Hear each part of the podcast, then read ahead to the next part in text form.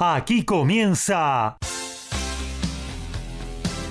Código Deportivo. Todos los deportes, todos. Pasión, info y opinión para compartir con vos el mejor equipo y la conducción de Gabriel Giachero. Ajustate el cinturón. Arranca Código Deportivo.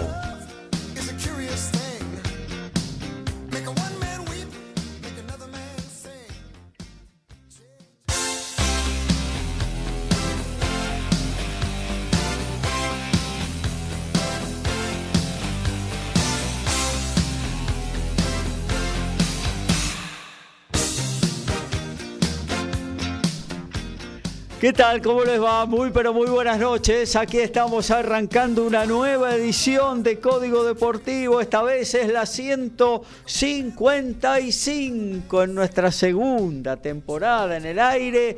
Hora y media de deportes, ¿eh? info, pasión, emoción, opinión y también el vivo de lo que está sucediendo. Hay jornada futbolística entre semana del fútbol argento y hoy con alguna que otra sorpresita para compartir con todos ustedes y se está jugando también un par de partidos en vivo a esta hora que ya les vamos a estar poniendo en el aire. También vamos a hablar de básquetbol con la buena consagración argentina en Recife, en Recife, perdón, en lo que tiene que ver con la AmeriCup 2022. Eh, bueno, el comienzo de la serie de Copa Davis de Argentina en la zona ahí en Bolonia, Italia, que no fue buena y esperemos que, mejore. Eh, también automovilismo, en fin, usted sabe, hora y media a todo deporte. después le dejamos paso Alfredo González, eh, con su Temeo, tu momento balado, con media hora a todo rugby, también muy buena música. Eh, comenzamos el saludo con todos nuestros especialistas. Arrancamos desde el estudio de MG Radio. Saludamos a Horacio Boquio. ¿Cómo anda Horacio? Hola, ¿qué tal? Muy buenas noches, Gabriel, compañeros, audiencia con mucho fútbol, sí, como bien decías, eh, ya estamos jugando la fecha 18, no, 19 de este torneo, fútbol entre semana, mañana ya está finalizando y el sábado va a comenzar la número 20, así que el fútbol tiene una continuidad permanente en Argentina. Y además eh, tenemos todo lo relacionado a lo que se ha jugado, fecha que se adelantó también en una de las categorías de ascenso, más los partidos de Champions League y en las demás en ligas sudamericanas, así que tenemos para un rato largo. Muy bien, también en exteriores tenemos a nuestros especialistas, por eso arrancamos con la zona de Balvanera. Saludamos a Lautaro Miranda, se ocupa del tenis en Código Deportivo Lautaro.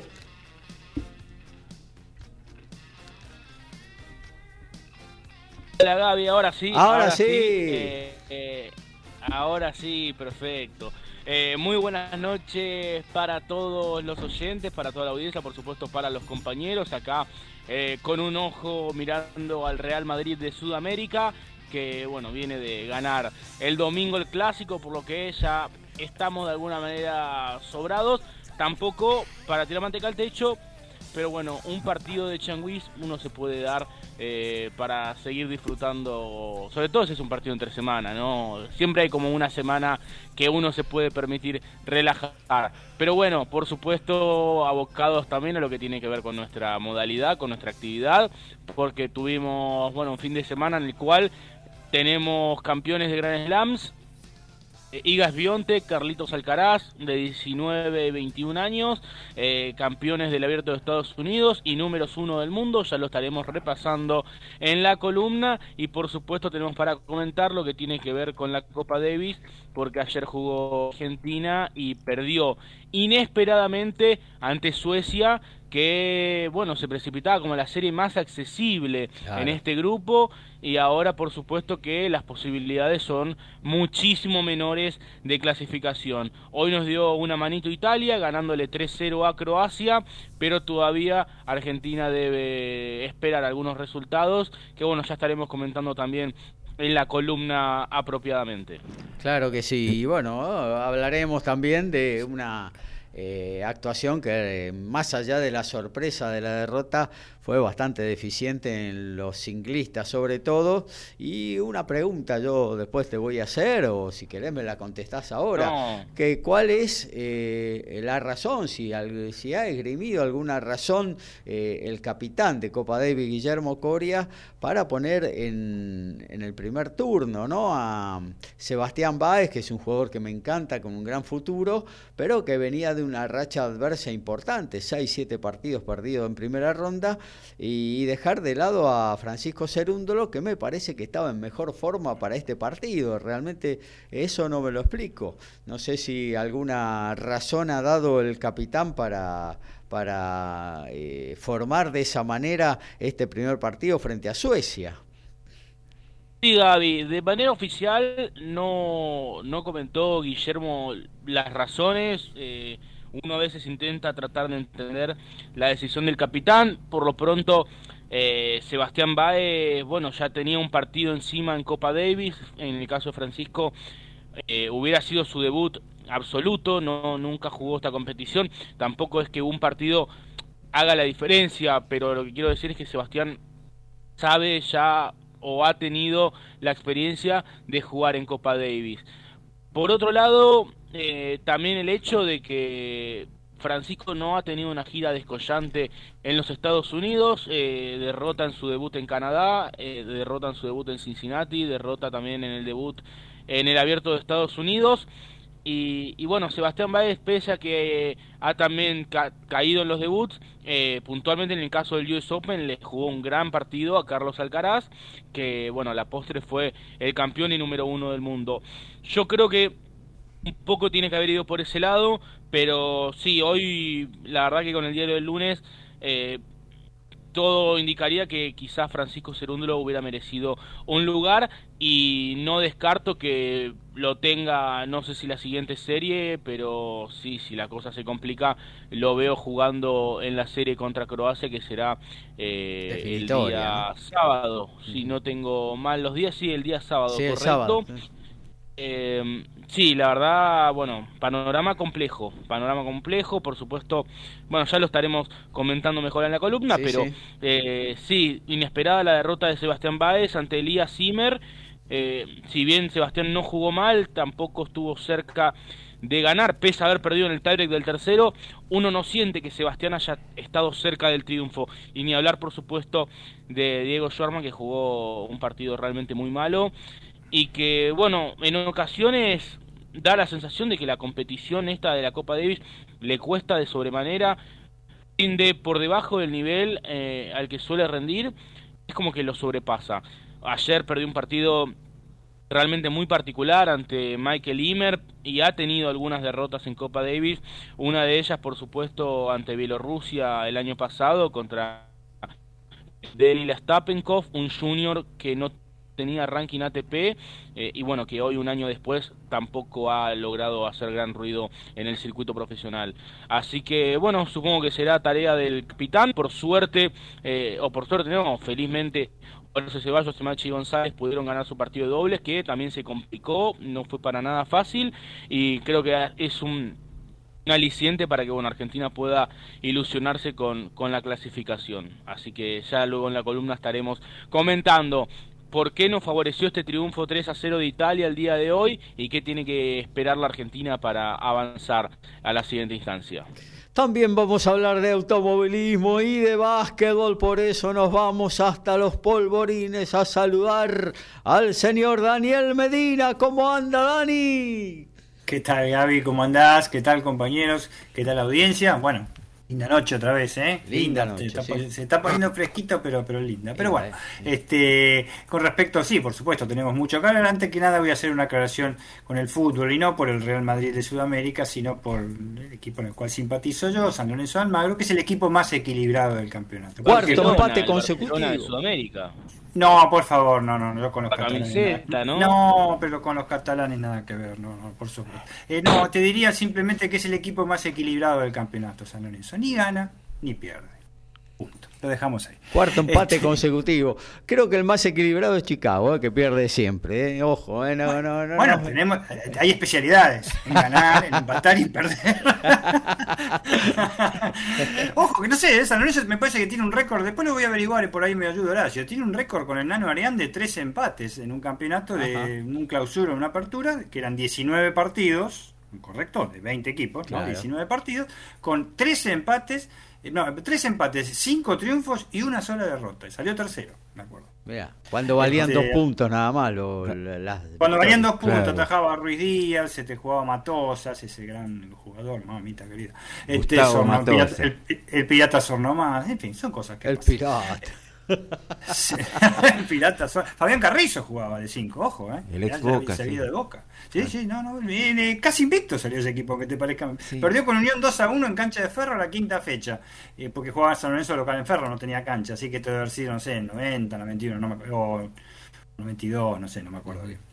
Este, bueno, eh, en lo que respecta, por supuesto, este, lo que respecta a lo que nosotros nos, nos compete, bueno, una gran alegría que la vamos a comentar, por supuesto, que es fuera del básquetbol argentino el día domingo, ¿eh? con, el triunfo ante el seleccionado brasileño en Recife.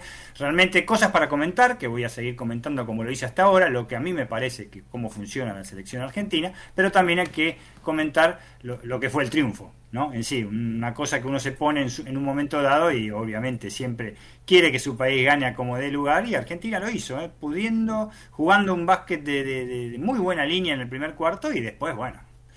Después vino como está jugando la selección en todo este año, Gaby. Este, sí, sí. Este, el segundo tiempo, sobre todo, ¿no? El segundo tiempo fue tremendo ante un equipo que no me pareció gran cosa. Eso es lo que voy. Este, Brasil, honestamente, con algunos jugadores este, este, que, de, renombre y que por supuesto uno los ve, están jugando en las principales ligas europeas, pero no me pareció, ni el público tampoco, que dicen que las 13.000 personas, obviamente, estaba repleto, hermoso el estadio, todo amarillo estaba, pero ni el público tampoco apretó mucho. Eh, peor fue en México cuando Argentina salió, eh, se, clasificó para eh, Río 2014, en 2016, ¿te acordás que eran 20.000 mexicanos? Que mamita querida, sí, pareció una corrida de toro. Esto no era tan así, pero por eso vamos a explicar esa disparidad, esto cómo funciona este equipo argentino, ¿no? O sea, parece que en un momento dado es top, y en un momento dado parece que es un equipo que está en la Liga Federal, aunque parezca mentira. Pero este una alegría, una alegría, eso, eso sí es lindo porque uno lo reconforta, realmente sobre todo ganarle un clásico al clásico rival en todos los deportes, ¿no? Este, que tenemos en, Sudamérica. Por supuesto vamos a hablar un poquito también de la NBA con noticias un poquito sorpresivas sobre algunas cosas este, mm, que han pasado. También vamos a hablar este, de algunas incorporaciones en la Liga Nacional de Básquet. Ya estamos mm, este, eh, al, 5 de octubre, estamos bastante cerca ya de empezar este, la, Liga Nacional de Básquet y por supuesto automovilismo que tuvimos en la fin, el fin de semana, tuvimos el TC2000 eh, en Villicum, una carrera no tan interesante, pero sí el, segundo triunfo consecutivo de, una joven promesa del automovilismo argentino, eh. ojo, tiene 18 años este amigo Barrio y realmente está bien, corre con el caballo del comisario, con Toyota, ¿no? Pero, este, con el equipo Toyota Gazoo Racing, pero este, para, para, para destacar y por supuesto, bueno, vamos a hablar, no tenemos más remedio que hablar de la Fórmula 1, Gaby. Este, Desde ya, es algo que realmente ya excede mi capacidad de sorpresa y obviamente las mejores noticias, como nos dice nuestro amigo Dani cuando nos nuestro conspicuo oyente de automovilismo de Villa T6 cuando nos llama dice prefiere escuchar todas las noticias mediáticas de la Fórmula 1 que, ver las carreras y la verdad es que tiene razón ¿eh? este, este, y comentar eh, un poquito cómo ajustaron las tuercas con respecto a cuando pasa algo eh, con un safety car, faltando 10 vueltas, 8 vueltas, como debe ser. En realidad lo que se hizo en Monza es como debe ser. Claro que sí. Eh, bueno, muy bien, hasta ahí todo lo que tenemos para ofrecerles en esta hora y media deportiva, en la 155 de nuestro programa. Luego le damos paso a TMO, Alfredo González, media hora, todo rugby, muy buena música, le damos pro a nuestro programa. A todo ritmo, info y opinión. Código Deportivo. Código Deportivo.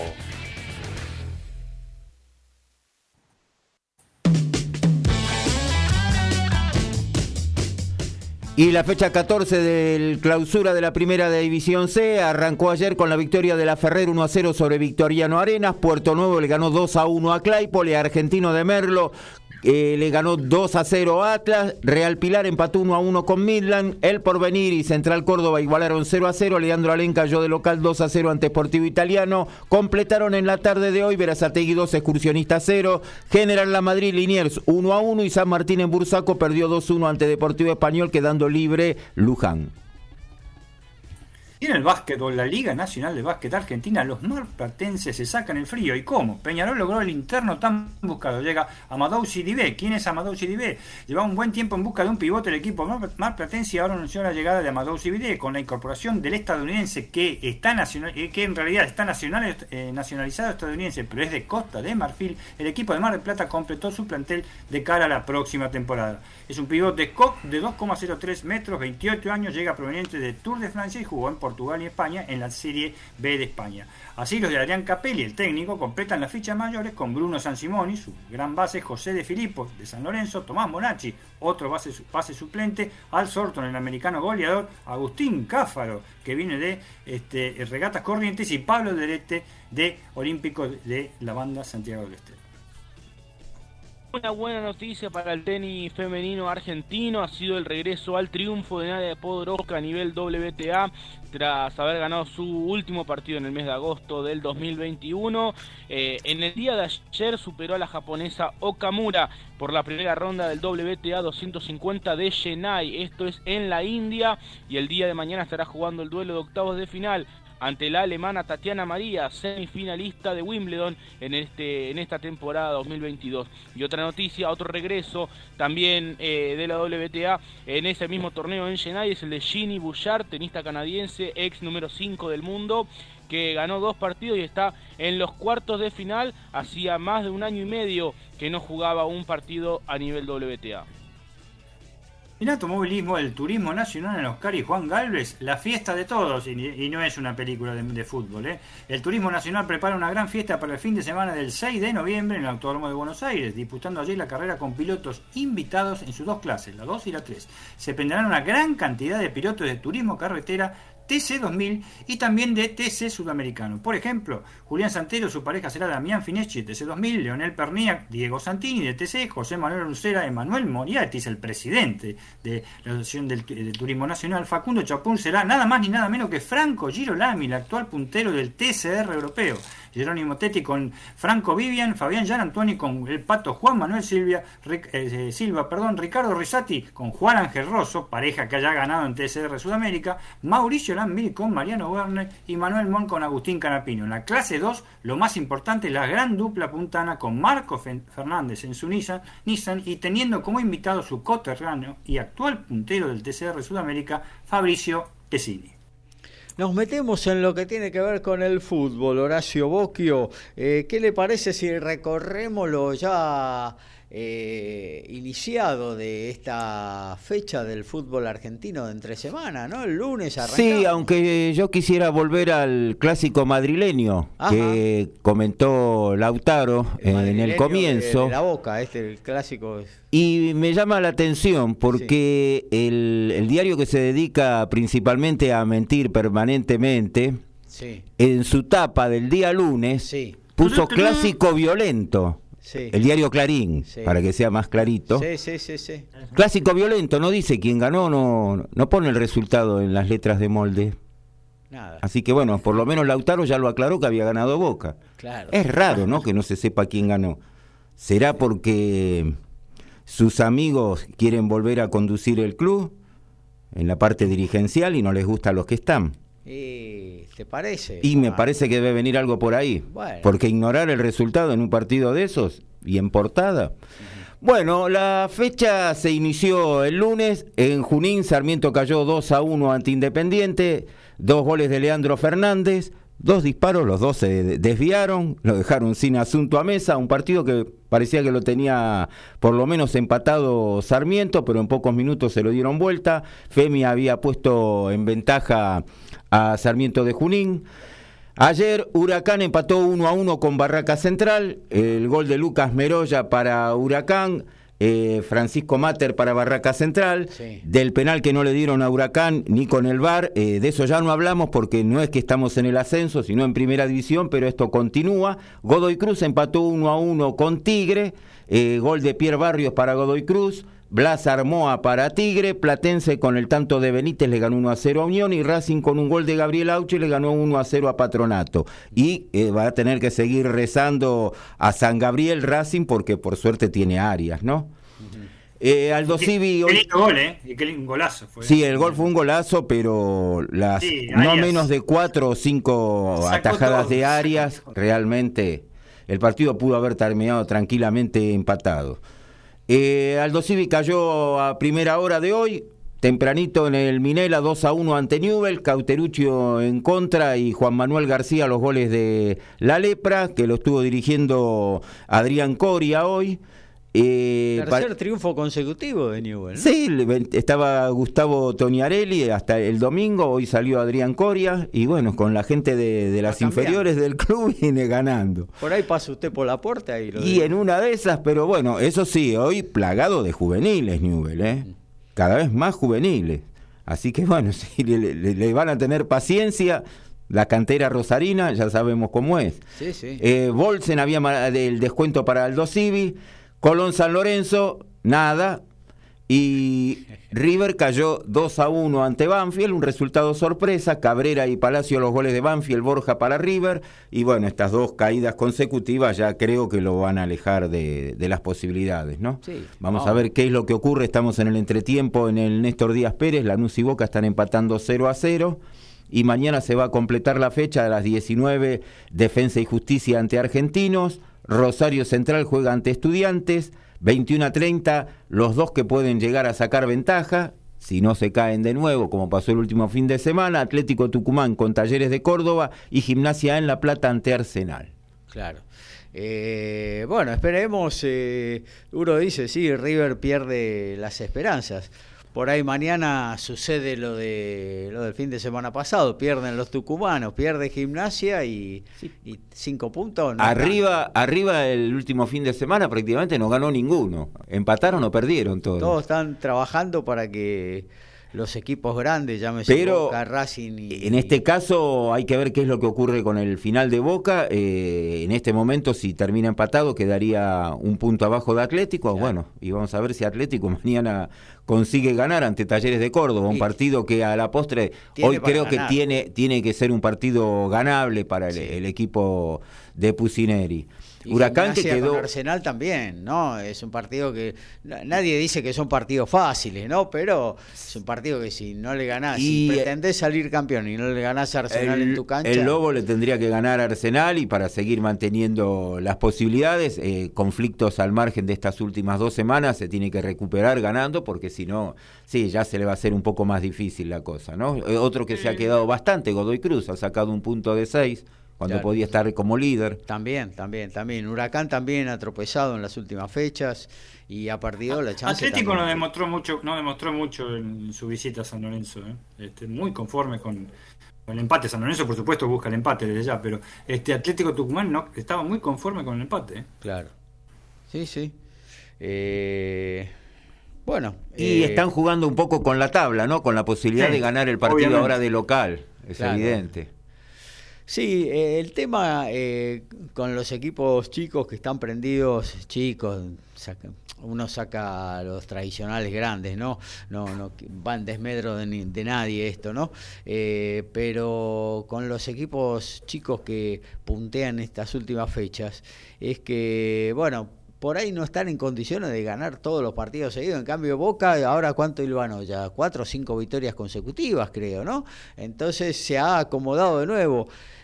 Esos equipos sí pueden ganar cuatro o cinco partidos, pueden empatar alguno en el medio, pero eh, enhebran estas rachas que lo catapultan arriba. En cambio, los equipos chicos les, es mucho más complicado. Y Boca perdió como un patronato el 3 a 0 ese y a partir de ahí no perdió más. Son ocho partidos, ganó seis y empató dos. Claro. Así que sí, ha enhebrado unas cuantas victorias y las últimas cuatro consecutivas, de visitante con defensa. Tucumán también venía muy bien, muy firme. Claro, y bueno, y empezó a aflojar, que aparte es, es natural, ¿no? Que están las rachas esas de de eh, equipos que ganan varios partidos seguidos, como también los que no, no lo pueden hacer. Así que Atlético tuvo un comienzo casi arrollador, se puede decir. Claro. Llegó a sacar alguna ventaja importante y ahora ha tenido un quedo en, en las últimas fechas.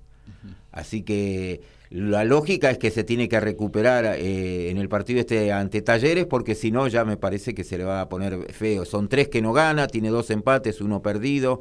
Eh, hay que recordar que empató con Banfield de local, un partido que a lo mejor en los cálculos estaba ganable. Y los de Vivas, bueno, que de visitante, no sé, los de, visitante, los de Vivas vienen sacando resultados en partidos. Por eso te digo, después de lo de hoy, no sé si es tan ganable lo de Banfield, ¿no? Eh, que está, está remontando, con Vivas está remontando, está jugando mejor, más allá de sacar resultados, está jugando mejor. Lo que eh, pasa, como dice Gaby, los equipos este, principales, poderosos, se podría decir poderosos económicamente hablando, este, obviamente con buenos jugadores, que entran en esas rachas, como dice Horacio, de los últimos ocho partidos, ganar seis. Eh, en, todas, en todas partes del mundo pasa, es así difícil pararlos en la recta final. Eso claro, claro. Sí, sí, sí, sí. Es, Una, es una cosa que parece incomprensible, pero es así. Sí, se puede comprender obviamente por la riqueza individual que tiene, porque, por ejemplo, Boca, vos decís, sí, seis, eh, están ahí los números que son incontrastables, ¿no? Inobjetables, seis victorias, dos empates, pero Boca no ha demostrado demasiado, ¿no? Eh, el otro día creo que hizo un buen planteo frente a River, lo ganó bien el partido, pero, pero Boca no el partido contra Defensa y Justicia, por ejemplo, fue tristísimo. Sí, lo ganó bueno, sobre la hora con gol de Vázquez fue tristísimo. Claro, no, no ha demostrado Boca eh, un poderío como para decir, bueno, justifico estas seis victorias, dos empates de los y Es que si nos remontamos al primer semestre del año, Boca termina quedándose con la Copa de la Liga. también. Con el mismo, con un sistema de juego. De la misma manera, sí. Sí, y termina eh, el partido ese con Racing, lo gana por penales, que lo pudo haber perdido tranquilamente, lo termina ganando, donde más o menos sacó una diferencia clara en el juego y después en el resultado fue la final con Tigre. Pero anterior no, no había tenido mucho y clasificó, pero hasta con dudas en las últimas fechas. Es el poder de las individualidades también, ¿no? De que tenés eh, jugadores en algunos puestos determinantes y, bueno, se iluminan, entonces son dos o tres chispazos, te, te, ganan un partido, ¿no? Eh, más un arquero que está en un gran nivel, eh, bueno, una serie de cosas, obviamente. de, de riqueza individual que está por Boca y River están eh, en un nivel superior al resto de los equipos, creo que en cuanto a plantel eso no lo podemos discutir, ¿no? Eh, y bueno, eso después... se queda el arquero, ¿no? ¿Cómo? ¿Se queda el arquero? Y bueno, ahora hay una nueva oferta, no sé. Sí, eh, aparentemente Parece no está cerrada la, la, cuestión, así que la posibilidad de quedarse está. antes, eh, no nombré porque se suspendió el partido de Vélez y Central Córdoba. Sí, por el estado del campo de juego, ¿no? No, no, por un tema de... No había eh, policía suficiente porque más de, eh, dos partidos no podían... en la capital. Tener en Capital Federal. Y tenían un recital también. Y había un recital. Bueno, sí, el, papelón aparte es de, de varios lugares, porque es llamativo. Vélez jugó el domingo y jugaba ayer. Sí pero ahora juega mañana y también vuelve a jugar el domingo. O sea, en siete días está jugando cuatro partidos. Ahora se suspendió, lo terminó beneficiando. ¿Este partido de Copa Argentina no se podía haber jugado el miércoles o jueves de la semana que viene? tranquilamente, me imagino, no sé. No, o se podía... esta semana que hay, hay fecha. Después, eh, mismo a la hora de elegir, hicieron venir a Central Córdoba de Santiago del Estero a Buenos Aires y le comunicaron que no se jugaba. ¿No se podía haber suspendido el partido entre Huracán y Barraca Central? Que me parece la caminata era mucho más económica desde Barracas hasta la cancha de Huracán. Sí, también, también se podría haber hecho eso, claro, tranquilamente. Siguen pasando cosas raras. Claro. adentro y afuera del campo de juego. Sí, sí. ¿Vos, eh, por, qué te referís vos eh, a, esto de las cosas raras? Es decir, no sé, no, entiendo lo que querés El penal de ayer fue alevoso. Con bar y todo. Puso la mano delante, eh, lo viste. ¿Iba al arco? ¿Hace falta que vaya al arco? Ahora no me cambiamos el reglamento entonces. Y no sé, pero la pelota ah. rebotaba en el cuerpo del defensor, si no rebotaba en la mano, ¿no? Pone la mano adelante, levantada. Sí. Y no es penal. Y después quedó, en, dicen, un diálogo picante entre Meroya, el capitán de Huracán, y el árbitro Pablo Echavarría, que después le dijo en el vestuario, le iba a decir los motivos. No sé, no deja de ser llamativo que le vaya a dar motivos en el vestuario.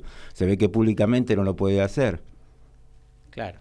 Bueno, y Son esas cosas que pasan. Hoy con la televisión no se pero, a eh, escuchar todo, ¿no? Pero... pero se vio claramente y aparte con VAR, bueno, y que no lo hayan dado, ya realmente es una cosa increíble lo que pasó. Claro. Igual ese gol, eh, eh, Barracas estaba ganando el partido en ese momento. Barracas había sacado ventaja, después empató Meroya, sí. Ganaba con un gol sobre el final del primer tiempo. Antes, el penal fue antes, antes del empate de Meroya así que no, no, no determinaba una derrota de Barracas, digamos, tampoco. O sea, eh, le buscamos la excusa para no dar el penal, para justificar. Estamos justificando siempre todo esto, lo seguimos justificando. Yo tengo animosidad, sí, a mí no me gusta la, injusticia, la, trapisonda, y otros a lo mejor a vos te parece bien. es una vivada, está bien. Que no me parece bien. Ah, entonces, bueno, a mí no me parece bien, no me parece bien. Sinceramente no me parece bien. Está bien, bueno. Tendré que revisar el reglamento, a ver si un tiro libre que va eh, directamente al cuerpo de un defensor. Eh, a la cara iba. Sí, a la cara o al hombro, creo que ni siquiera a la cara. Iba. A la cara, sí, no, no, no, se ve claramente. a la cara, no iba al hombro. No iba a la cara. No, no, bueno. El, el, VAR intervino al final? O sea, lo llamó al referí, no. No, no, no, pasó. no, no, lo dejaron pasar. Lo dejaron pasar. la mano estaba, la mano estaba fuera de, ¿cómo se llama ahora? Este... No, puso la mano a la altura de la boca para que no le pegue la no pelota. no, no ampliaba el cuerpo, no ampliaba el, cuerpo, como se dice ahora, no sé, algo de eso.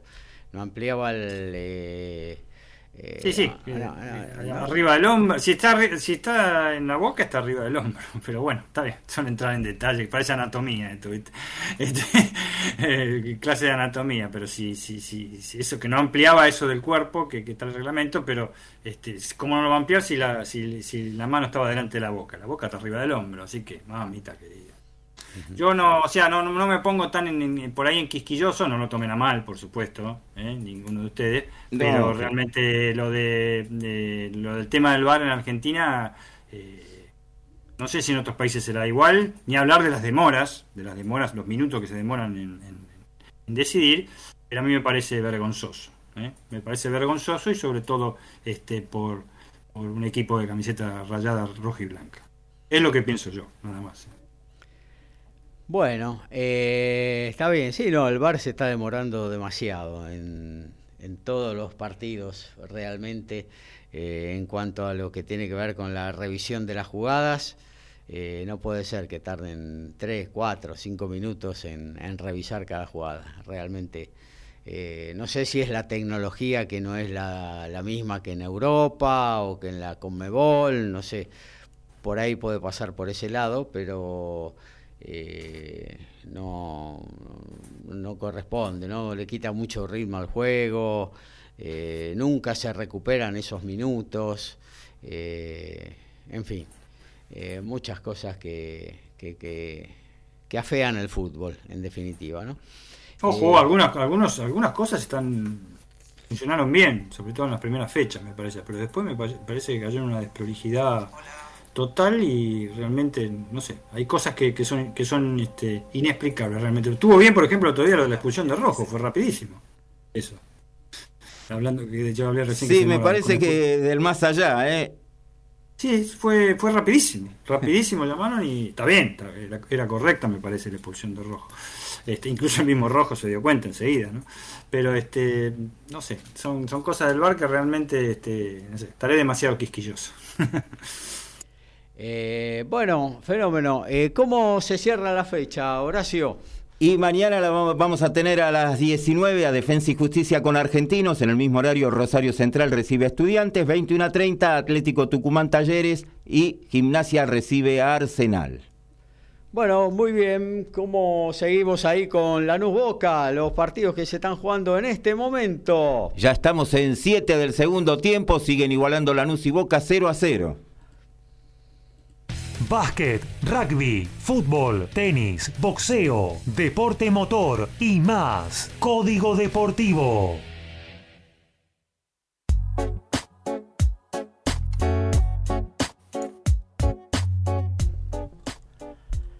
Y por el torneo de reserva, se ha jugado una nueva fecha, resta solamente mañana 10 de la mañana Banfield River, el resto de los partidos, San Lorenzo le ganó 2 a 1 a Colón, Talleres 3 a 1 a Atlético Tucumán, Arsenal 2 a 1 a Gimnasia, Newell's 3 a 1 al Dosivi, Independiente 4 a 0 a Sarmiento, Barraca Central de local perdió 3 a 1 con Huracán, Tigre le ganó 2 a 0 a Godoy Cruz, Patronato le ganó 2 a 1 a Racing, Estudiantes 1 a 0 a Rosario Central, 1 a 1 empataron Boca Lanús, Central Córdoba de local perdió 1 a 0 ante Vélez, empataron 0 a 0 Argentinos Defensa y Justicia y Unión y Platense empataron 2 a 2. En el básquet del maravilloso mundo, la NBA, aunque no ha comenzado, y Utah Jazz en liquidación. Uf. Danny Ainge, ex jugador de los Celtics, estrella de los Celtics de la década del 90, liquidó a Mitchell y a Gobert. Sí, Utah Jazz apostó por la reconstrucción y se deshizo de sus dos estrellas principales, el francés Rudy Gobert y Donovan Mitchell, en situaciones que ya explicamos en esta temporada baja. Este lunes, los aficionados del equipo de Salt Lake City se hicieron eco de las declaraciones del principal asesor de la franquicia, Danny Ainge, y el presidente de la franquicia, Justin Sanic, diciendo que era un excelente grupo de jugadores que realmente no creían los unos en los otros. Es decir, Donovan Mitchell y Rudy Gobert iban por un lado y el equipo por otro. Por eso esta liquidación que está haciendo la franquicia mormona. En este sentido, Sanik declaró, estamos muy limitados para mejorar el equipo sin involucrar a ambos. Tuvimos que hacer, además de detallar, no teníamos flexibilidad financiera, activos de valor ni jóvenes. Recordar que este es el actual equipo de Leandro Bolmaro. Una de cal y una de arena al día de hoy para los argentinos en el Challenge de Kerry en los Estados Unidos, porque ganó Facundo Mena, venció 6-3-6-3 a Govin Nanda y está el argentino en los cuartos de final. Pero el otro argentino que decía presentación en el cuadro era Juan Pablo Ficovich, que cayó el día de hoy ante el ex top 50 Tenis Sangren, por lo cual Ficovich se despide del certamen estadounidense. Ambos, Mena y Ficovich, están ahora mismo como suplentes para el ATP 250 de San Diego que comenzará la semana que viene y están anotados en la quali allí en ATP 250 donde son respectivamente el 1 y el 2 del cuadro. Y en automovilismo Fórmula 1, otro brasileño en la mira, Iván, ¿cuántos? no? Las buenas noticias no se detienen en la vida deportiva de Felipe Drugovich, ustedes dirán quién es es el campeón de la Fórmula 2 de este año 2022 que el fin de semana pasado en Monza se consagró y ahora se oficializó su llegada al equipo Aston Martin, escuadra para que a partir de la próxima temporada estará siendo parte de su programa de desarrollo de pilotos y tendrá la oportunidad de ser su piloto de reserva. Se convierte el primero en lograrlo ya que el programa comenzará con la inclusión del brasileño a partir del 2023, pero antes de eso, este nacido en el estado de Paraná, al sur de, de Brasil, será parte de la práctica libre 1 en el Gran Circo en la última fecha en Abu Dhabi. Se estará subiendo al monoplaza del hijo del dueño del equipo, el de Lance Stroll. Difícil que sea titular, ¿no? Bueno, nos quedamos en los polvorines para charlar de básquetbol, Dani. Ah, bueno, No creí que íbamos a hablar de San Miguel como, como está en polvorines, viste, este, la primera vez, pero no. Dejémoslo ahí. Está, complicado, ¿eh? Está complicado el asunto. Mirá que había hecho una buena campaña, pero está complicado. Vamos a ver. Este, ya ya eh, veremos cómo, cómo saldrá el trueno verde. Eh, bueno, por supuesto, en básquet este, se llevó todos los. Este, todas las, toda la, atención, lo que fue realmente el, fin de semana de Argentina en la América Cup. ¿eh? Este, derrotó 75 a 73 como visitante a Brasil, ¿no? Se consagró, se consagró campeón. Este, eh, y bueno, logró levantar el trofeo por tercera vez después de los años 2001 y 2011, ¿eh? que también lo había, lo había hecho y, en gran forma. Yo la verdad que le vi, mm, no sé si Gaby o los oyentes coincidirán, o los que lo hayan visto, gusten o no gusten del básquet, este, que hizo dos primeros cuartos realmente brillantes Argentina. ¿Eh? Este, llegó a sacar 15 puntos de diferencia por, por pocos momentos, pero terminó ganando los dos cuartos por 10 al final, ¿no? Desde ya, pero jugando muy bien, este, eh, eh, soportando quizás esa no fobia, pero sí aliento del público brasileño al principio, que no era gran cosa, para mí no era tan grosso, era un hermoso estadio, pero acallando completamente al público y el equipo brasileño. ¿Eh? lo pasó por arriba realmente, tuvo muy pocas pérdidas, cosa que habíamos hablado y mucho, Gaby, en todo el campeonato, la cantidad de pérdidas de Argentina, ¿no? Desde ya. Y pérdidas en, en básquet, ustedes saben, como dijimos mil veces, frases repetidas, son puntos en contra, siempre. Bueno, tuvo cuatro nada más en los dos primeros cuartos. Y realmente con una actuación de, de, la Provítola, sobre todo, de Campazo, de Gabriel Deck, este, que este, eh, que asomaba, no, no tuvo la gran tarea de los otros partidos, ¿eh? sobre todo en el, en el goleo. Que, eh, recordemos que Gabriel Deck jugó lesionado, no estaba para jugar, no estaba para jugar, tiene un problemita en un gemelo y no estaba directamente para jugar, él dijo que estaba a 5 puntos. No digo que haya sido la excusa para tener un, goleo bajo comparado a lo que él tuvo en, todo el torneo, pero... Eh, era una cosa que impedía este, que el atacante argentino, el, goleador eh, de, de, todos los partidos, del pleito también con 20 puntos, este, eh, y mejor jugador del torneo, el, MVP, realmente harto merecido, lo de Gavidec, este, eh, bajar un poco en su rendimiento. Pero este, lo, todo cambió en el tercer cuarto. Está bien, hay un equipo que jugaba en contra, ¿no? Desde ya que era Brasil, levantó un poco, no creíamos, este, eh, porque no había, no había aparecido en el primer tiempo, pero, este jugador este, base y también, también escolta, que es Víctor Benítez, había sido compañero de, de Brusino en el Gran Canaria. La verdad que en el tercero y cuarto, sobre todo en el tercer cuarto, levantó una barbaridad el tipo. Entró a meter por todos lados. Este, no anduvo bien Marcelino Huertas, pero metió ocho puntos en, eh, en el tercer cuarto. El Brasil empezó a levantar y la cosa para el cuarto cuarto se puso embromada, ¿eh? como diríamos nosotros, los criollos se puso jodida. estaban ahí, estaban a tres puntos, estaban a dos puntos, perdían alguna pelota. Argentina bajó notablemente en el goleo, tanto en el tercero como en el cuarto punto. ¿eh? Se fue 48 a 38 Argentina cuando terminó el segundo cuarto. Y bajó totalmente el goleo. A pesar, obviamente, a que apretó todo Brasil, a pesar de los esfuerzos tremendos que hacía Marco de Elías debajo de la pintura, ¿eh? había algunos brasileños, uno que se llamaba Felicio, que mamita querida, Felicio, qué nombre que le pusieron, Felicio, agradecido por el nombre, mide como cuatro metros el tipo, era, una cosa de loco. ¿Cómo aflojó? Cuando la cosa venía, venía muy mal de la reacción, Argentina pudo en el cuarto cuarto, fíjense que, a ver, eh, cuando Argentina se va con 7, 67 a 60 cuando termina el tercer cuarto, lo recuerdo perfectamente. Eh, ganó el partido, como ustedes este, eh, saben, por 75 a 73, o sea que hizo 8 puntos en el último este, cuarto. Eh, en el cuarto cuarto, ¿saben cuántos puntos hizo? 5. fue, una locura. Y muchos de los últimos del cuarto cuarto fueron también de esos ocho puntos de tiros libres. También. Hasta que Deck mete esa famosa, este, eh, esa famosa jugada que inicia, inicia Campazo, por supuesto, mete el doble, que era doble y falta, no le dieron falta. Ojo, también hay, que tener en cuenta la actitud de los, árbitros. ¿eh? En el tercero y cuarto cuarto los árbitros eh, parece que se hubieran este, tomado una, una, una, bra, una brajama, una brama, parece que se hubieran tomado. Y bueno, lo patético fue también la caída de un árbitro, pero bueno, dejémoslo ahí, fue bastante gracioso. El tema que Argentina realmente este, se consagró, eh, dicen que esto no clasifica para nada, la gente que dice que no clasifica para nada está totalmente y absolutamente equivocada y también los periodistas eh, los, que levantan periodismo para hacer básquetbol y los que no saben de básquetbol también ¿por qué? porque de los ocho equipos que, que llegaron a cuarto de final siete están clasificados para jugar los Panamericanos de Santiago el año que viene ¿eh? no los juegan otro equipo los juegan desde Argentina hasta el séptimo que mm, suponemos que fue este eh, Venezuela este, el octavo no lo juega que es este, Islas Vírgenes pero esos siete equipos más Chile se integran los dos grupos de cuatro que van a jugar los Panamericanos de Santiago el año, el año que viene. Así que, por otro lado, Argentina fue el único que puso un equipo realmente titular, como dijimos, ¿eh? y bueno, cumplió con ese objetivo. El juego, lo vamos a repetir una y otra vez, eh, no fue de lo más atildado. Si ustedes me preguntan si yo estoy preocupado para la próxima ventana, este, que se va a jugar, que no va a jugar prácticamente ninguno de estos chicos este, de, que vienen de afuera, eh, mejor dicho, de la NBA y de la, de la Euroliga, y sí, estoy preocupado. Estoy preocupado, porque va a faltar Facu Campazo, eh, eh, eh, va a faltar la Provítola, la Euroliga no larga los jugadores tampoco. ¿eh? Sí, todos jugadores de acá van a ser, de la liga de acá. De... Prácticamente todos jugadores este, de acá. Gaby Deck tampoco viene. la única que pueda venir, sí, probablemente venga lancha desde ya, que venga, la serie italiana. Eh, vamos a ver si viene este chico de liga, sería muy importante, que va a jugar en la, en, la liga japonesa. Eh, sería harto importante. Pero sí, se va a tener que formar con todo lo que eh, Prigione se va a tener que conformar, mejor dicho, con todo lo que, lo que hay por acá en una serie este, bastante, pero bastante eh, difícil.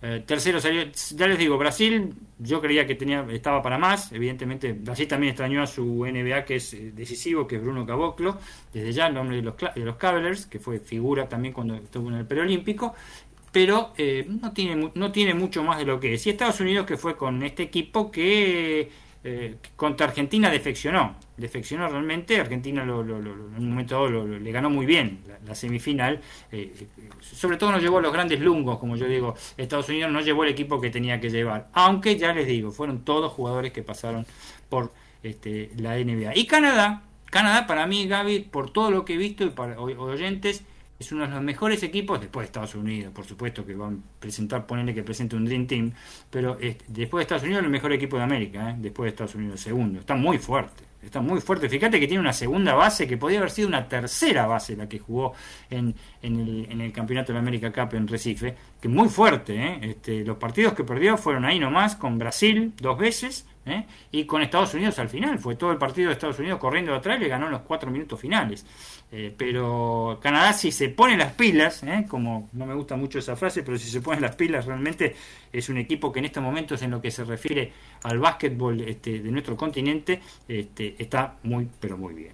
Así que bueno, aparte de lo de Argentina se está desarrollando, vos lo sabés perfectamente, este, la Euroliga. ¿Y cómo está? Ya está en semifinales, mamita querida. Y hubo una sorpresa hoy.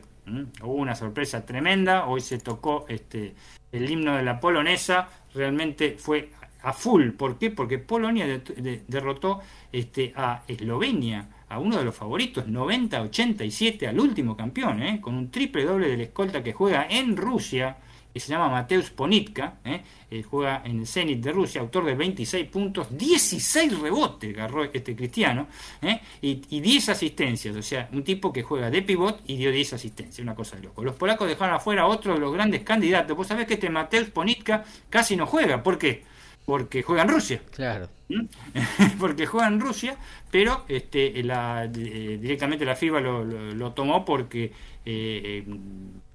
una gran protesta de otros equipos. ¿eh? Este, entonces, ¿por, qué no lo ponían? Pero este, eh, eh, lo obligaron a jugar, casi no lo dejan jugar. Fíjate, fue el principal jugador este, eh, de Polonia. Recordemos que Polonia hizo un muy buen mundial eh, cuando Argentina salió este, subcampeón, eh, muy buen mundial también.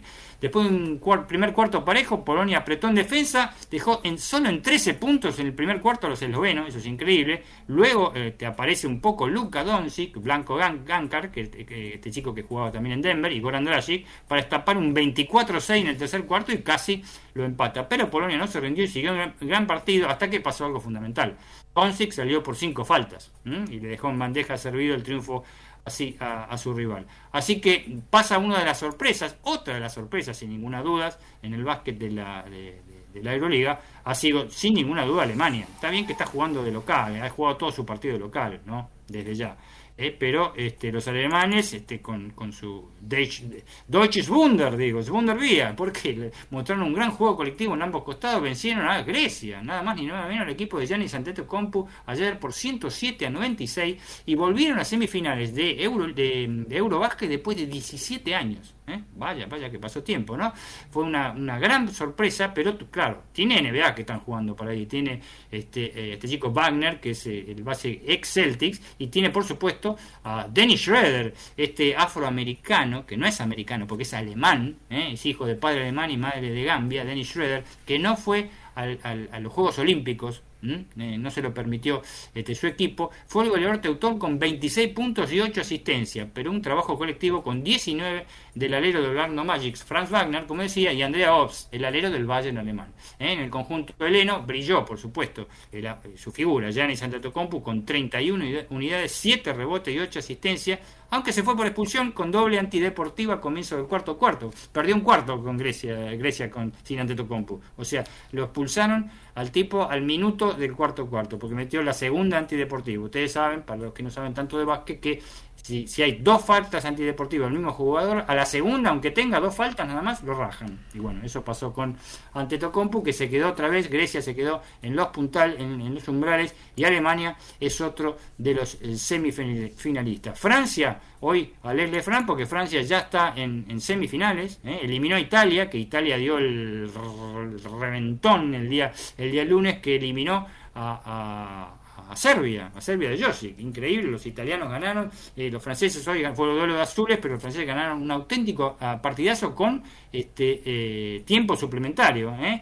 Este, los italianos perdían por 14 puntos en el tercer cuarto, lo igualaron, pasaron al frente y en los segundos finales igualó Francia que derrotó finalmente 93 a 85 a Italia. Y por supuesto que ha pasado, a pesar de que lloran, que no tienen el mejor equipo, que nacionalizan jugadores, este, que que tenemos lo peor, Escariolo, no sé, es como Mostaza Merlo, paso a paso, algo así, ¿viste? Pero este, España pasó a semifinales, ¿eh? ya está en semifinales y vos sabés que hace 11 años, es mejor dicho, hace 11 competencias consecutivas de, de Eurobásquet que está llegando a semifinales. ¿eh? Derrotó a la sorpresiva Finlandia por 100 eh, a 90 con una gran actuación de un tipo que ya se tiene que retirar. ¿eh? Es, un, es como los muchachos de generación este, eh, dorado. Estamos hablando de Rudy Fernández, ¿eh? que metió un, cuarto cuarto espectacular, pero su figura hasta ahora, ¿eh? hasta ahora es el que prácticamente tiene equipo en la NBA, pero no lo hacen jugar. Ahora están, están muchos equipos están tratando de, lograr su, su, pase en la NBA, que es William Gómez, que metió 27 puntos,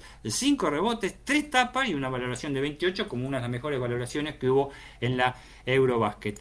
Así están las este, semifinales ya que se van a disputar toda este, el día eh, viernes. Polonia juega con Francia y Alemania juega con España. ¿eh? Para el domingo el partido por el tercer puesto y el primer puesto. Una lástima que no podemos verlo en directo, no dan ningún partido. Esto de básquet lo dan por este, DirecTV y no, y no todos los partidos. Y la última que tenemos, la última noticia así rápida, es que, bueno, eh, de, eh, Dejan Bodiroga será confirmado, es oficial, el presidente de la Euroliga, eh, nada más ni nada menos. Eh, el serbio, yugoslavo, como quieran llamarlo, dará inicio a su gestión, ya inició su gestión en el día de hoy, ¿no? Y termina la era de Jordi Bertomeu, el catalán muy cuestionado en la Euroliga, de todos los, los winners le daban por, por un como un, con un caño eh, a este SEO, y empieza la era de Bodiroga. Dejan, Dejan, que es el ex jugador yugoslavo, se unirá como nuevo presidente. Eh. Bodiroga, de su retiro como jugador, tras ser entrenador, viene desarrollando distintas funciones jerárquicas fue dirección general de la Virtus Roma, un equipo, vicepresidente de la Federación de Serbia, y luego lo nombraron presidente de la Comisión de Competencia de FIBA Europa. Por ahí le hace un monumento, le darán puesto a Pilsitkas, ¿no? Eh, por ahí, este, claro. es, ¿no? Sería, le devuelve un favor al tipo, ¿no? Desde ya.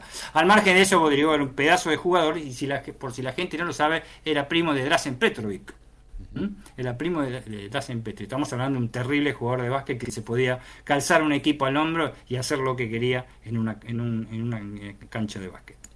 Muy bien, gracias eh, Dani Medina con todo el básquetbol y la muy buena actuación de Argentina en esta AmeriCup que se quedó la tercera vez que la gana en muchas ediciones, con lo cual no es fácil ganarla, ¿eh? la América y mucho menos eh, en Brasil ante los propios brasileños. Y eh, fíjate cuando estaban más o menos los equipos le dieron un poco de bolilla en Córdoba, la perdió por pecado de juventud, como dicen todos los medios gráficos, porque realmente tenía un partido ganado en Córdoba contra Estados Unidos y lo perdió en los tres minutos finales de manera increíble. Claro, claro.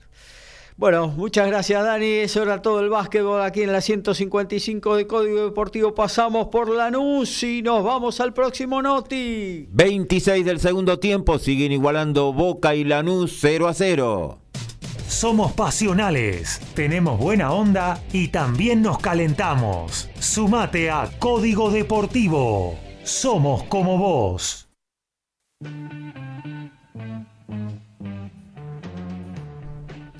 Y en la Champions hoy tuvimos la victoria del Milan 3 a 1 ante el Dinamo de Zagreb. El Shakhtar y el Celtic igualaron 1 a 1. Rangers cayó de local 3-0 ante Napoli. Chelsea y Salzburgo igualaron 1 a 1. Igualaron en 0 Copenhague y Sevilla. Juventus de local perdió 2-1 ante Benfica. El Maccabi Haifa cayó 3-1 ante el Paris Saint-Germain. Manchester City le ganó 2-1 al Borussia Dortmund y Real Madrid, el de Europa, le ganó 2 0 al Leipzig. Y en básquetbol también seguimos con la NBA, no tan maravilloso mundo, pecados de juventud y estupidez americana. Minnesota Timberwolves estamos decepcionados con Ante Edwards, su, su alero, desde ya que jugó la temporada pasada de 21 años. El joven jugador de esa edad de Minnesota Timberwolves, Anthony Edwards, estuvo en el centro de la polémica este lunes. ¿Eh? El escolta subió un video en formato de historia en su cuenta de Instagram en donde se burló de algunos hombres que vestían pantalones y camisetas cortas y que se abrazaban entre sí. Ustedes sabrán este, lo, que quiso decir. Si bien borró enseguida este, este posteo, se disparó hasta Marte y las autoridades de los Wolves ya piensan en las sanciones, como así también la cúpula de la NBA con Noferatu Adam Silver a la cabeza, que pueden ser durísimas. Cuatro argentinos disputaron el cuadro principal del Challenger de Chechin, esto es en Polonia, incluido Federico Coria, número uno del torneo, pero sin embargo solamente uno de ellos logró avanzar a la siguiente instancia, la segunda ronda.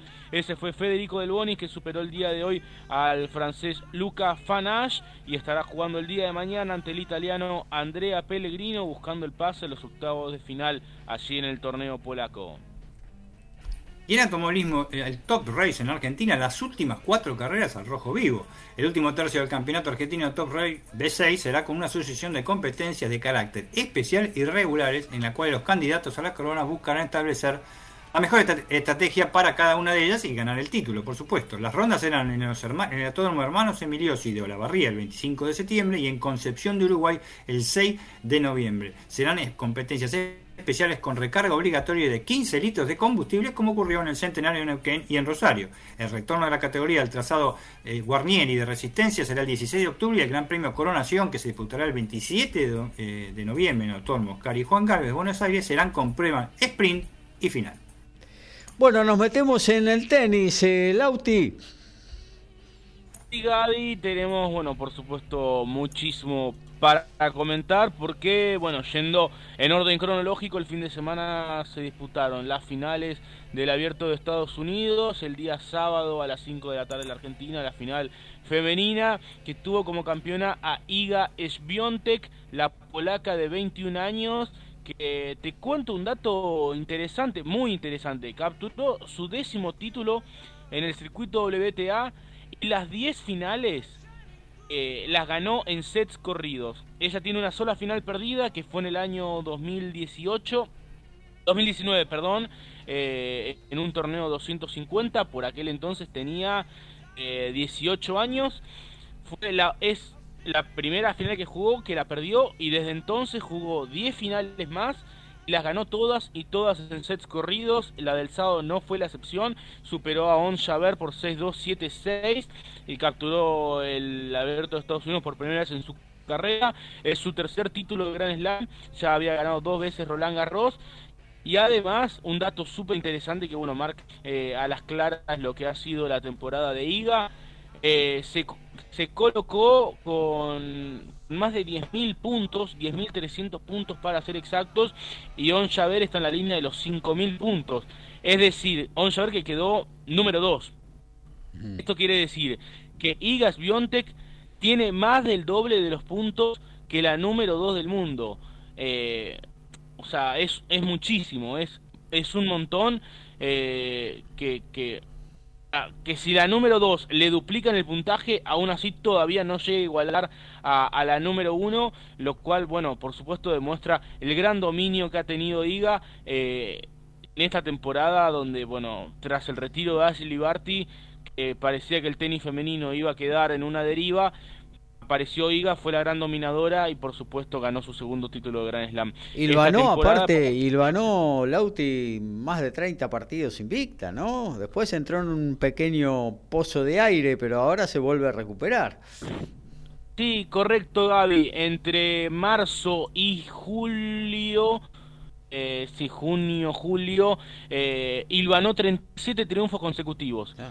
Eh, seis títulos incluidos y, bueno, esa racha se cortó en la tercera ronda de Wimbledon.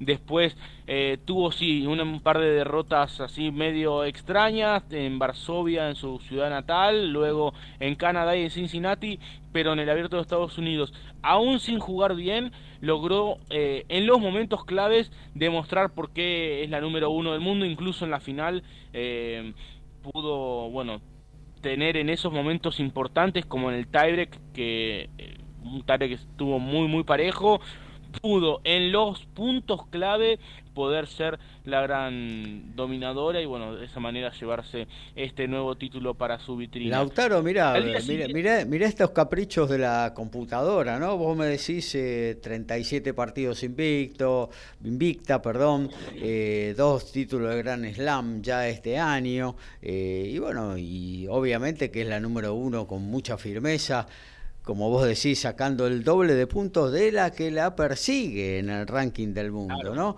Ahora yo me remito a 1977, ¿no? Guillermo Vilas gana dos Grand Slam, está 50 partidos invictos, pierde contra una raqueta que fue después eh, eh, invalidada, que era eh, antirreglamentaria, pierde una Doble encordado doble encordado, y luego Ilvana creo que otros 30 partidos invicto, o sea que ganó aparte de los Grand Slam algo así como 11, 12 torneos y no puede ser el número uno del mundo. La computadora le dijo no a semejante año de Guillermo Vilas, ¿no?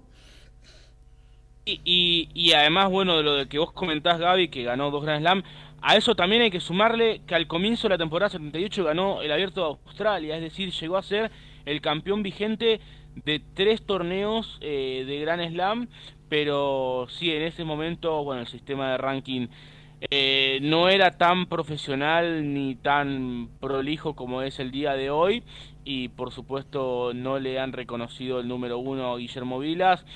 Eh, es una situación, yo creo que está bastante cerca, por lo que he hablado incluso con Eduardo Pupo, que es el periodista que se encargó de investigar este asunto. O sea, está todo demostrado que Guillermo Vila fue número uno. ¿Qué falta?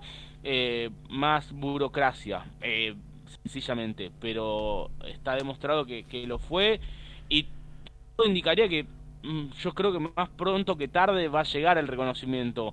El tema es que, bueno, hoy en día la salud de Guillermo Vilas no está bien y, por supuesto antes de que se siga deteriorando sería lindo que al menos pueda ser consciente de ese reconocimiento. Claro que sí, claro que sí. Pero igual nadie, nadie le quita que siendo el número uno, seguramente las marcas de, ropa y raquetas y demás le hubieran eh, hecho unos contratos mucho más suculentos de los que firmó, no siéndolo, ¿no?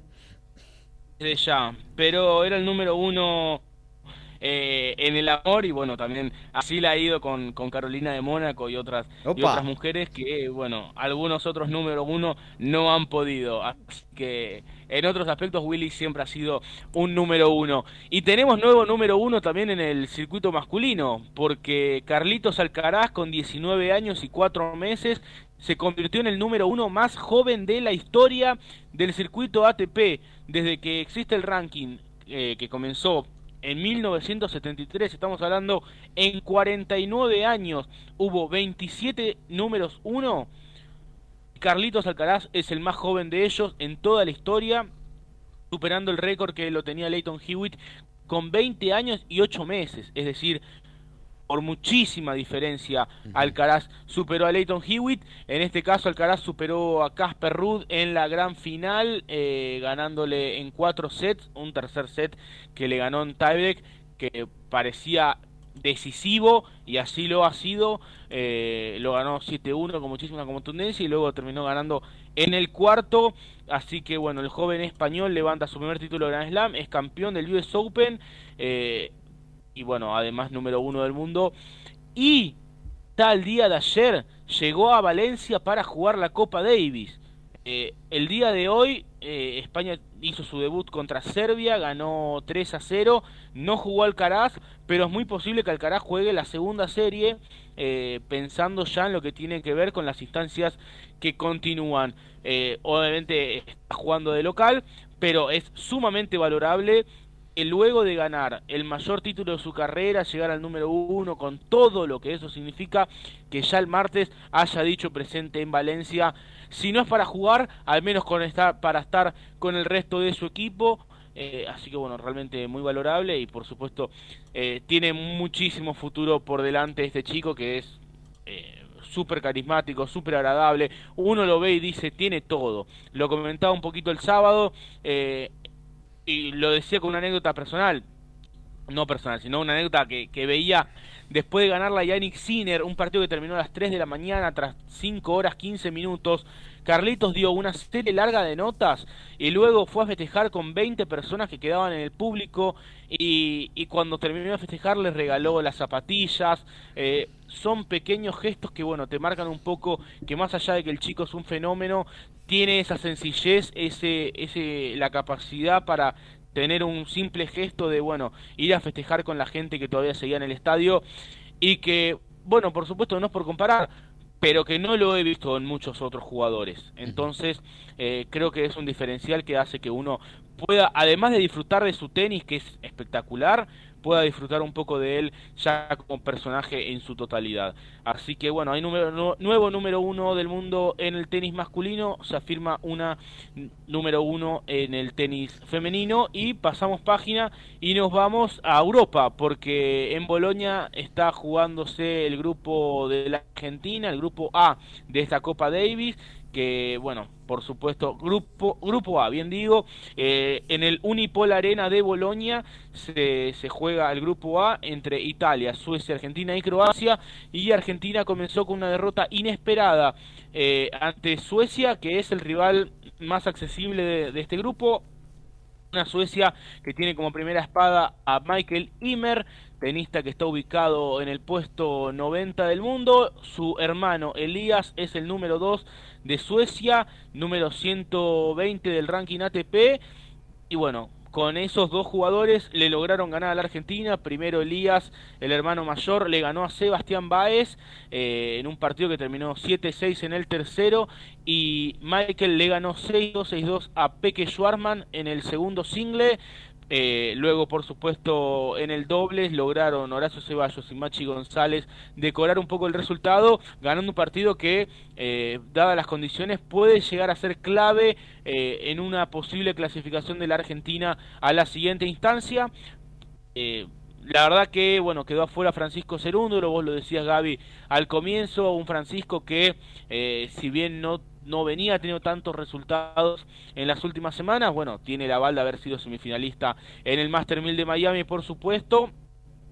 Y estar un poquito más ambientado quizás a las canchas duras, pero el capitán Guillermo Corio optó por Sebastián Baez, que, que, bueno, estuvo cerca de ganar el partido, estuvo cerca de vencer a, En realidad no, no estuvo cerca, voy a ser coherente con lo que decía al principio, pero lo que quiero decir es que fue un partido muy parejo, muy luchado, terminó 7-6 en el tercero, un partido que quizás uno podría decir, bueno, tendría que haberlo ganado un poquito cómodo, no lo pudo ganar cómodo, no lo pudo ganar de hecho, terminó perdiendo, son detalles, quizás lo ganaba en ese tiebreak, jugaba mejor y y Argentina ganaba la serie y no decíamos nada. Sí, pero bueno, pero- son situaciones, la Copa Davis es así. eh, Está bien, sí, está, Gaby. está, está bien eso que decís vos, eh, Lautaro, pero si vos ponés a un jugador que anda mejor frente al 115 del mundo, yo creo que podrías haber asegurado el primer punto jugando Cerúndolo. Me parece, no sé, por ahí después va Cerúndolo y pierde 6-1, 6-1, ¿no? Pero... Sí, eh, obvio, son cosas que pueden suceder. Uno no, no, por supuesto el capitán intenta dar lo mejor para el equipo, no tiene la bola de cristal para saber quién puede jugar mejor. Bien, se define mucho en esa semana ahí en Bolonia y bueno, eh, es muy posible que lo haya visto Coria mejor a Baez en los entrenamientos. Eh, no jugó un gran partido, la verdad, Sebastián Báez no viene jugando un gran tenis, salvo el gran partido que le hizo a Carlos Alcaraz en el US Open antes de lesionarse. La realidad es que la gira previa de Sebastián no fue buena, fue directamente mala, no ganó ningún partido sin, para, para ser concretos. Este, la de Francisco tampoco fue buena, tampoco ganó partidos, pero sí me parece a mí que en algunos partidos ha podido ser un poquito más competitivo y, y, bueno, tiene el aval de esas semifinales de Miami, yo insisto con eso, no es poca cosa, eh, los rivales lo saben, yo creo que por su juego podría haber rendido mejor, y bueno, habrá que ver qué decide Coria para la serie contra Italia, que Oye. bueno, también es una serie que está entre los planes perderla. No, Entonces, eso sí. A veces No creo que no creo que le podamos ganar a Italia desde ya, no le pudimos ganar a Suecia, pero eh, hoy Italia ganó 3 a 0 en Croacia debilitado porque finalmente Marin Silic no se presentó a jugar. eh, con lo cual eh, es, un, es, un, punto a favor para Argentina, esta goleada en contra del equipo croata y la posibilidad también de tener más mano a mano, porque con Silis y Koric se, de alguna manera se presentaban casi inalcanzables también los croatas, ¿no?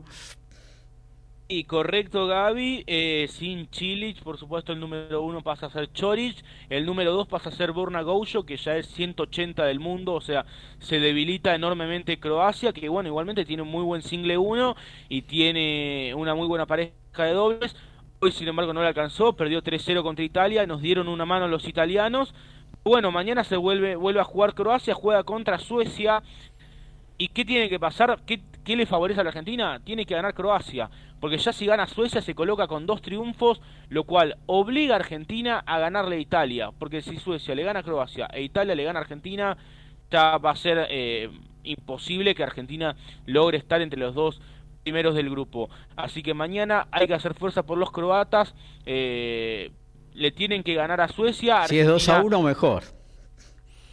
Sí, exacto. Si es 2 a 1 el triunfo de los croatas sobre los suecos, mejor y Argentina tratar de por lo menos ganarle un punto a Italia, cosa de llegar con la posibilidad de que si le gana Croacia eh, el día sábado, con esos resultados que estoy diciendo, pasaría. Pero bueno, está todo sobre, sobre el aire. La realidad es que hoy está muchísimo más complicado de lo que estaba, por supuesto, antes de comenzar.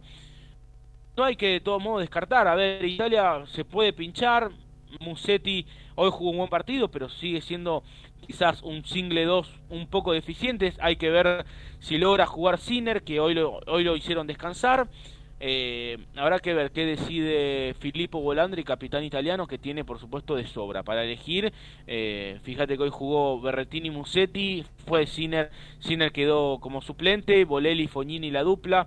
La verdad que tiene un, equipazo. Argentina tendrá que intentar por lo menos ganar un punto eh, y por supuesto ganarle a Croacia el día, el día sábado. Ya si no le gana a Croacia el día sábado no hay nada más para hablar.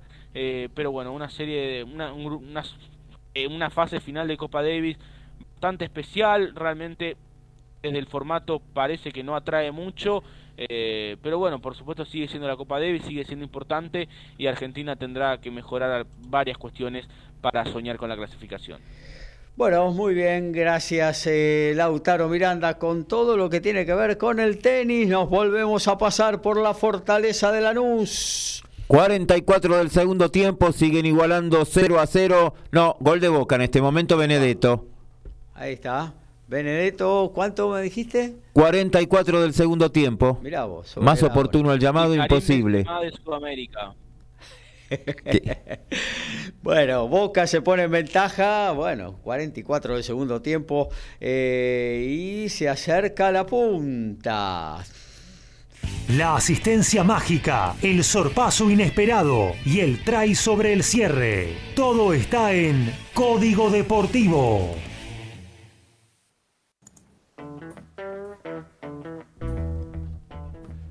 Y repasamos la tabla de posiciones. En este momento quedaría Boca con 35, 34 Atlético, 33 para Huracán y Gimnasia, 32 Godoy Cruz, 31 Racing, 30 para Argentinos Juniors. Y en básquetbol la Liga Prefederal, menos mal que estaba en el club de su vida. Alian Boxia seguirá su carrera en Colombia. El Rosalino dejó la Liga Nacional y jugará en el país cafetero, más precisamente en el Caribbean Storm, que solamente lo debe conocer su hermana. Será el segundo país fuera del argentino donde juegue el alero, que dijo que volvía a Provincial de Rosario, jugó un partido por el Prefederal y que le iba a ayudar a ascender. En la última campaña eh, en Boca disputó 46 partidos como capitán del conjunto Geneise. Fiel a sus principios, Boxia deja el club de sus amores por el billetín de sus amores en Colombia. En el Challenger de Reims en Francia hubo un partido atípico en la primera ronda porque se enfrentaron Dominique Thiem, ex número 3 del mundo, ante Gilles Simon, ex número 6 del ranking ATP en la primera ronda de un torneo Challenger. El triunfo fue del austríaco Team en tres parciales que en los octavos de final se estará midiendo al británico Ryan Piniston. Sin duda muy muy especial ver a dos jugadores de esta envergadura medirse en la primera ronda de un certamen Challenger. Y en el automovilismo, el TSR South America, ahora sí el Block viene con todo. ¿Por qué? Radicado de hace años en Estados Unidos, el correntino Roy Block estará nuevamente en las pistas de nuestro país para afrontar el fin de semana la séptima ronda del TSR Sudamérica en el circuito número 9 Oscar y Juan Galvez. Y en el cierre del certamen en San Juan también Villicún el 8 y 9 de octubre. Tres participaciones en el, 2021 en el TSR Sudamérica, en el equipo de este, Darcio Dos Santos. Block está ahora sentándose en uno de los Honda de la escuadra Martino, compartiendo la actividad con el cordobés Juan Ángel Rosso y el brasileño Fabio Casagrande. Bueno, eh, seguimos con automovilismo en la voz de Dani Medina. Antes pasamos por eh, Villa T6, porque nuestro querido oyente Daniel nos manda el habitual mensaje de cada programa, el cual agradecemos profundamente. Llega la Copa de Oro al TC y hasta el Canry. Va bien, pero este año manda la premonición el amigo Daniel, pero este año no se le escapa a un Torino. Saludos para Código Deportivo. Eh, bueno, nos metemos en el automovilismo, Dani. Por supuesto, contestando brevemente a Daniel, es uno de los grandes, yo creo que está un 50% para la marca del Chivo y un 50% para eh, la marca del Toro. Porque está, eh, la verdad que Pernía en las últimas cuatro carreras repuntó muchísimo, tiene un auto ganador y por el otro lado Canapino y Mangoni también, ¿eh? con el JP Racing, están para, para cosas mayores. Pero bueno, las sorpresas pueden ser lo del Toyota, por ahí por ahí está un poquito más lejos para mí, en mi opinión, ¿eh? desde ya. Ha, progresado muchísimo y quizás el año que viene se vean, se vean realmente los resultados. Quieren ganar una carrera, aunque sea, desde ya, ¿no? Pero yo creo que entre esas dos marcas está este, eh, el título en la Copa de Oro del turismo carretera este año. Y hablamos recién del TCR eh, eh, South America, ¿no? Desde ya con la presencia del argentino Gay Rock, que está en Estados Unidos, que corre en la categoría este, eh, que es telonera de la, de la, NASCAR, y que está corriendo nacional y que está segundo en ese campeonato, este, va a volver a correr el TCR Sudamérica, que desde ya, este fin de semana lo tenemos en el Oscar y Juan Galvez, hay nuevos pilotos desde ya. Recordemos que el, el líder es el argentino Fabricio Pesini, el campeonato está lindísimo. Desde ya, con 401 puntos, se ha cortado un poquito. Seguido por Juan Ángel Rosso, que es el la verdad que es el piloto a vencer en las últimas tres carreras. ¿eh? Anda el equipo Honda impresionante como anda ese muchacho Rosso con 329 unidades. Y tercero el brasileño Rafael Rey con 317. Manuel Zap con 300, Manuel Zapac, perdón, el tigrense con 309 puntos. Y la misma marca, por supuesto, los Linan Co que tiene Pesini, está en el cuarto lugar. Y el ascendente brasileño Pedro Aiza con 271 está en el quinto lugar dos carreras, dos entrenamientos, dos clasificaciones. Vamos a hablar más en el sábado de esto. El domingo por la mañana se haga la carrera 1 y al mediodía la carrera 2 de esta categoría que siempre le pusimos el ojo nosotros y están dando cada, cada vez mejor. Están muy, muy lindos autos. Este autos son como los del TCR, que es un europeo, o el TCR eh, mundial, que es una categoría que nos gusta muchísimo desde ya. Por supuesto, habíamos hablado de lo que fue este, lo que fue, lo que, lo, que fue siempre, lo que fue Monza, ¿no? Este fin de semana, el templo de la velocidad que se quedó sin ser el templo de la velocidad porque eh, pasaron cosas al final de la carrera.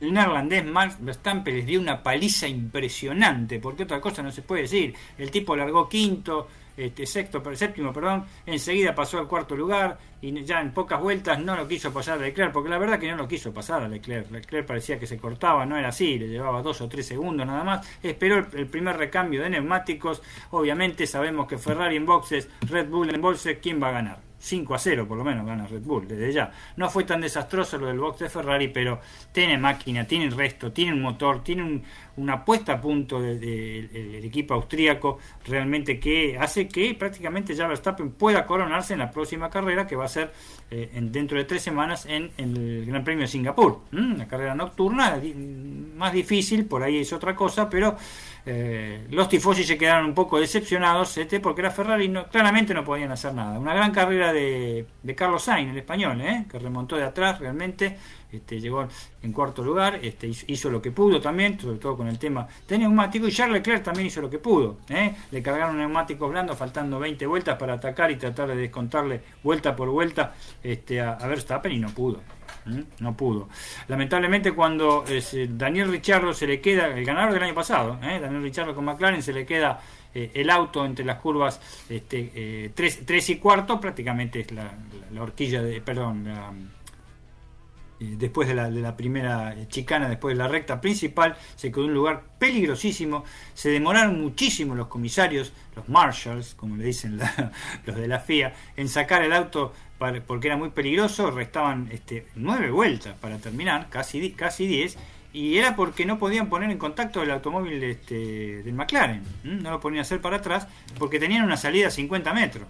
¿eh? los, los, comisarios los deportivos, los comisarios deportivos, pero no, los ayudantes, mejor dicho, pero no pudieron hacerlo, se demoraron una barbaridad, pararon prácticamente todos los autos a cambiar neumáticos, se ordenó la grilla, este, se ordenó la grilla como debía ser y debía haber sido en el premio de Abu Dhabi, ¿eh? en el final del campeonato 2021, como corresponde, el primero primero, el segundo segundo, el tercero tercero, el cuarto cuarto y mejor no sigo, las nienas coronel, y así sucesivamente, y este eh, demoró nueve vueltas y lamentablemente es este eh, estilo estilo indie, pero sucede muy pocas veces también en indie se terminó la carrera con el pace car. ¿Eh?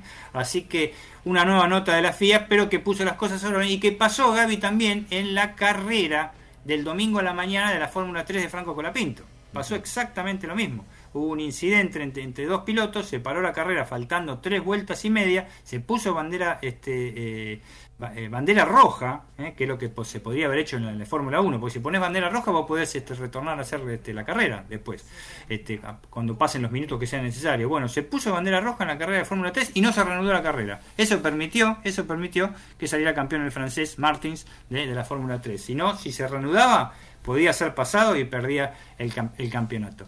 Así que eh, son las decisiones de la FIA. realmente el que se quema con leche ve una vaca y llora, lo que les pasó este, el año pasado les, saca al lado hondo a los muchachos, recibieron críticas de todos lados, incluso ahora el mismo Toto Wolf dijo, por fin se están haciendo bien las cosas, ¿eh? tiraron algo como siempre, pero este, la cuestión que el espectáculo como siempre salió malo y bueno, tenemos casi un campeón que es Max Verstappen.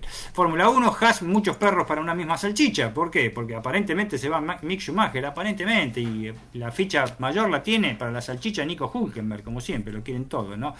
Aunque también puede ser Antonio Giovinazzi, pero también puede ser el hijo de eh, Michael Dohan, el famoso campeón mundial de motociclismo, Jack Dohan, que fue campeón, este, que eh, tuvo, que tuvo una Fórmula 2, perdón, fue campeón, y en este caso no se tomó a Pierre Gasly para el lugar que deja Fernando Alonso. Otro lo que puede estar también es Pietro Fittipaldi, que es piloto de reserva de. Así que en una categoría que, en un, equipo que va prácticamente último, realmente este, eh, lo de Haas no deja de sorprender. Y lo último que tenemos, porque ya terminamos, por fin en la Fórmula 1, un tiro para el lado de la justicia de tanta mala onda. Nick de Bryce debutó y Nick de perdón, debutó y fue el piloto del día en la Fórmula 1 con Williams saliendo nueve, saliendo noveno y corriendo, se supo cuando corría el sábado anterior por la apendicitis de Alexander Algo. Hizo una gran carrera este muchacho neerlandés y fue declarado piloto del día y la verdad pasó la cual y este, pasó la cual y por el tema de los, recargos a todos los que iban adelante, pero estuvo muy cerca porque salió décimo segundo en la, en la cual y dos y realmente con un, este, un debutante que salga en el noveno lugar y con un equipo como el Williams, realmente muy, pero muy valorable. Claro que sí. Eh, bueno, hasta ahí entonces todo lo que tenemos para compartir hoy aquí en Código Deportivo. Saludamos a nuestro compañero Alfredo González, que ya está ahí en las gateras para iniciar en un ratito nada más. TMO, ¿cómo andás, Alfredo? Buenas noches, eh, Gabriel, muchachos y audiencia, acá con todo listo para que en un ratito arranquemos con toda la información del rugby, fundamentalmente con la quinta fecha del Championship, donde los Pumas se van a enfrentar este sábado frente a los Springboks en la cancha de Independiente. Muy bien, ahí estaremos atentos entonces eh, con todo lo que tiene que ver con esta semana de rugby eh, que se viene con todo. Argentina, Sudáfrica. Eh, en cancha de Independiente y muchas cosas más para compartir tiene Alfredo González. Nos, nos vamos, nos vamos, nos reencontramos el próximo sábado a partir de las 11 en nuestra edición sabatina de dos horas con todo el deporte tal cual tenemos acostumbrados a nuestros queridos oyentes. ¿eh? Mañana Zula Estañaros va a estar haciendo de qué hablamos a partir de las 18, 19 la música que salva al mundo luego a las 20 abrazándote, abrazando tango y cerramos con em, Good Times y todo el jazz, blues, soul un muy lindo programa ¿eh? para escuchar mañana en el jueves de MG Radio. Gracias Horacio por estar. Nos vemos el próximo sábado, finalizó ganando Boca 1 a 0. Eh, gracias también Lautaro, abrazo grande. Abrazo grande Gaby, feliz por el triunfo del Real Madrid de Sudamérica y nos encontramos el próximo sábado. Gracias Daniel Medina, también a vos. Gracias a vos Gaby, a, todos mis compañeros, a la audiencia y la pregunta, ¿se imaginan a Alfred en la cancha de Independiente viendo a los Springboks? Muy bien, nos reencontramos el sábado. Chau, chau.